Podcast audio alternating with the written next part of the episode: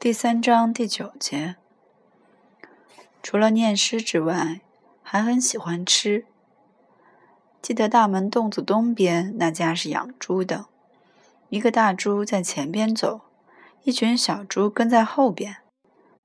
有一天，一个小猪掉井了，人们用抬土的筐子把小猪从井里吊了上来。吊上来，那小猪早已死了。井口旁边围了很多人看热闹，祖父和我也在旁边看热闹。那小猪一被打上来，祖父就说他要那小猪。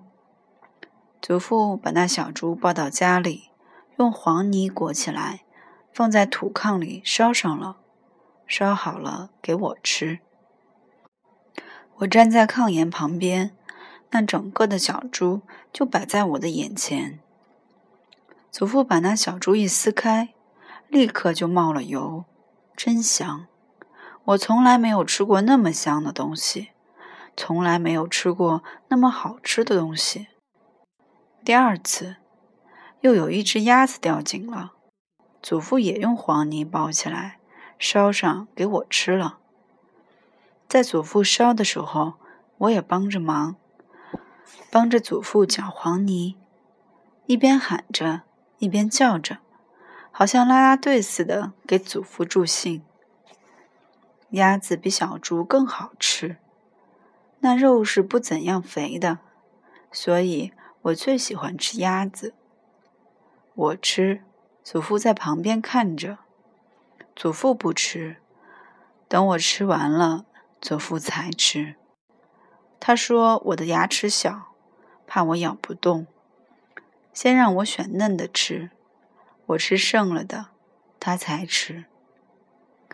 祖父看我没咽下去一口，他就点一下头，而且高兴地说：“这小东西真馋，或是这小东西吃的真快。”我的手满手是油，随吃随在大襟上擦着。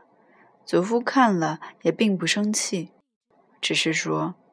快蘸点盐吧，快蘸点韭菜花吧，空口吃不好，等会儿要反胃的。